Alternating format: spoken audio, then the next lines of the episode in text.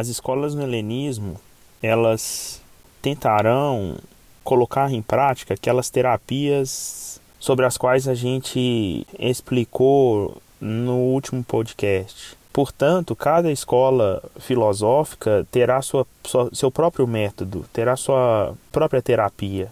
Todas elas tentarão atingir aquilo que denominamos de ataraxia, que traduzimos por paz interior ou ausência de tormentos.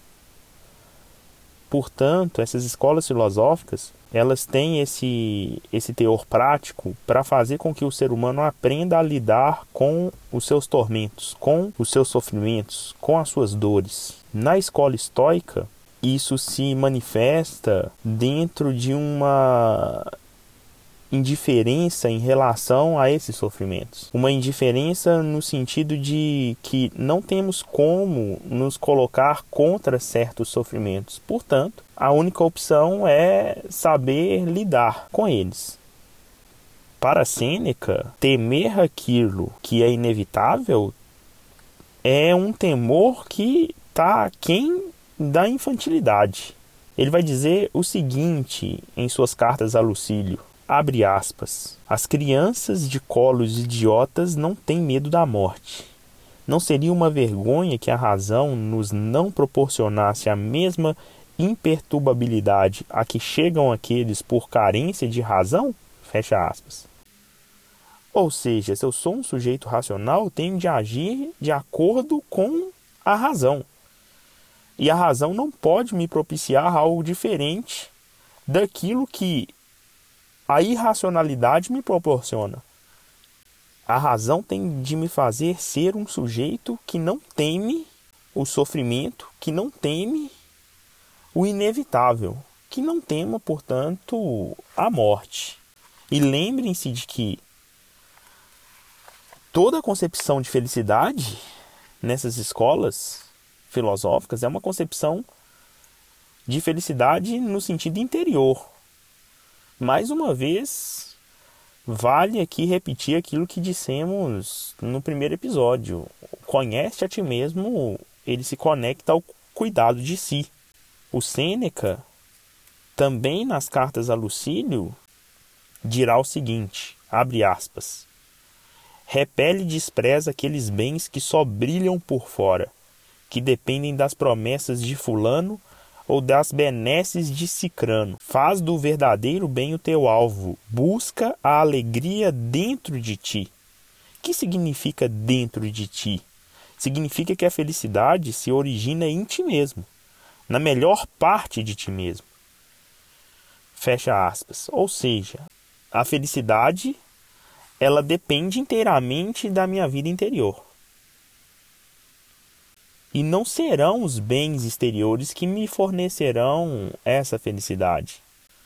Numa outra passagem também, o Sêneca explicará o seguinte: abre aspas.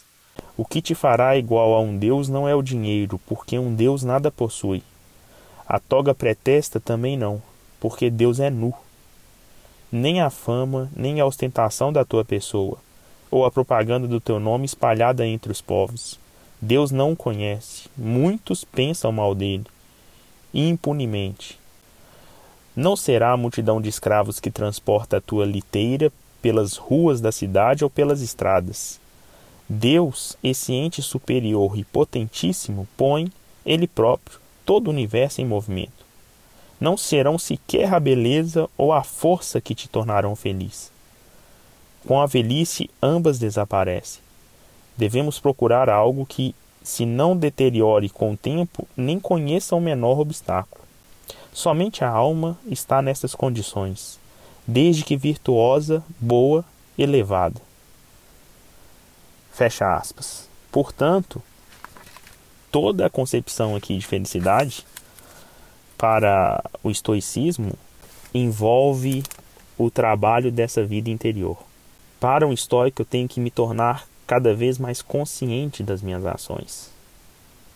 E para isso, obviamente, eu tenho de lançar mão dos diversos exercícios espirituais.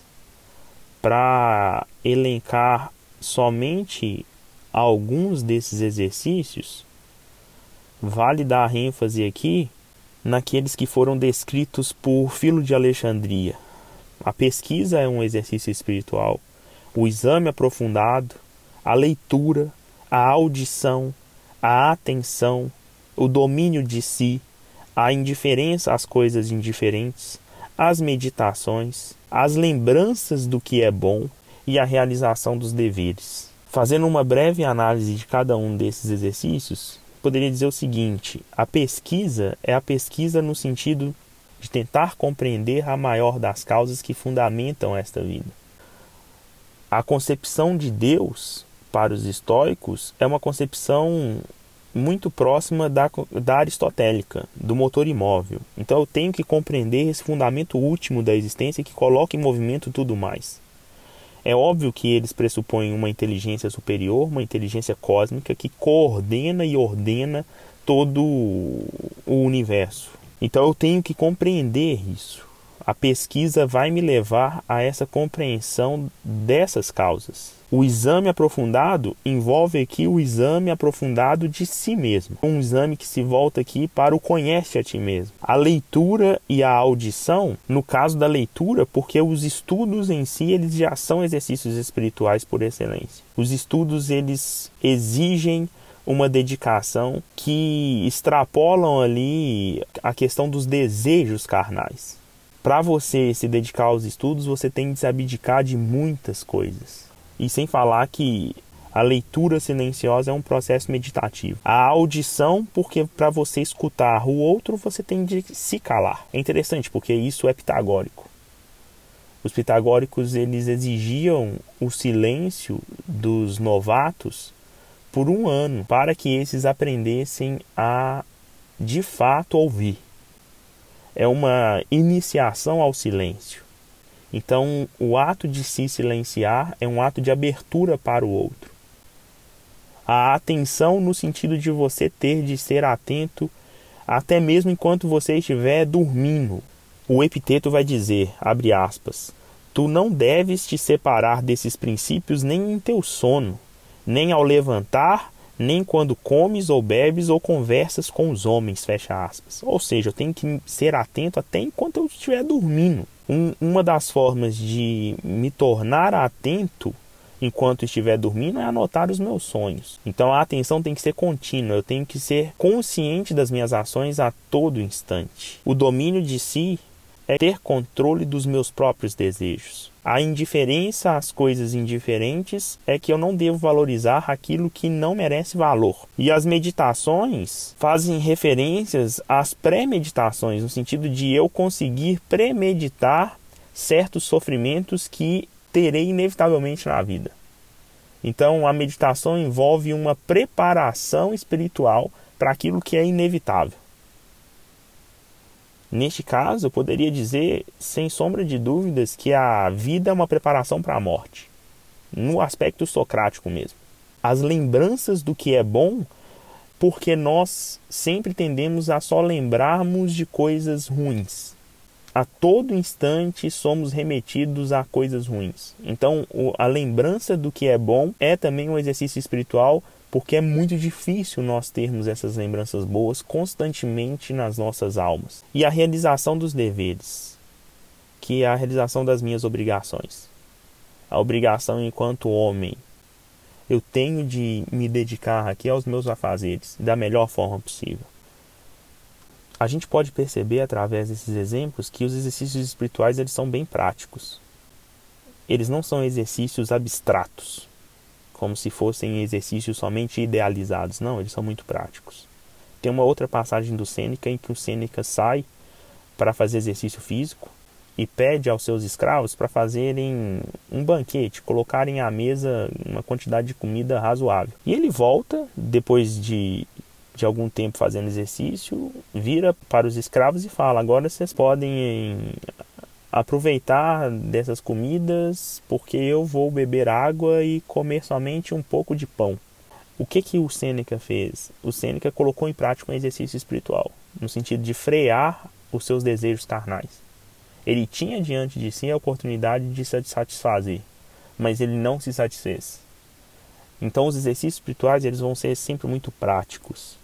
E a intenção maior aqui é fazer da filosofia um exercício de viver, viver consciente e livremente.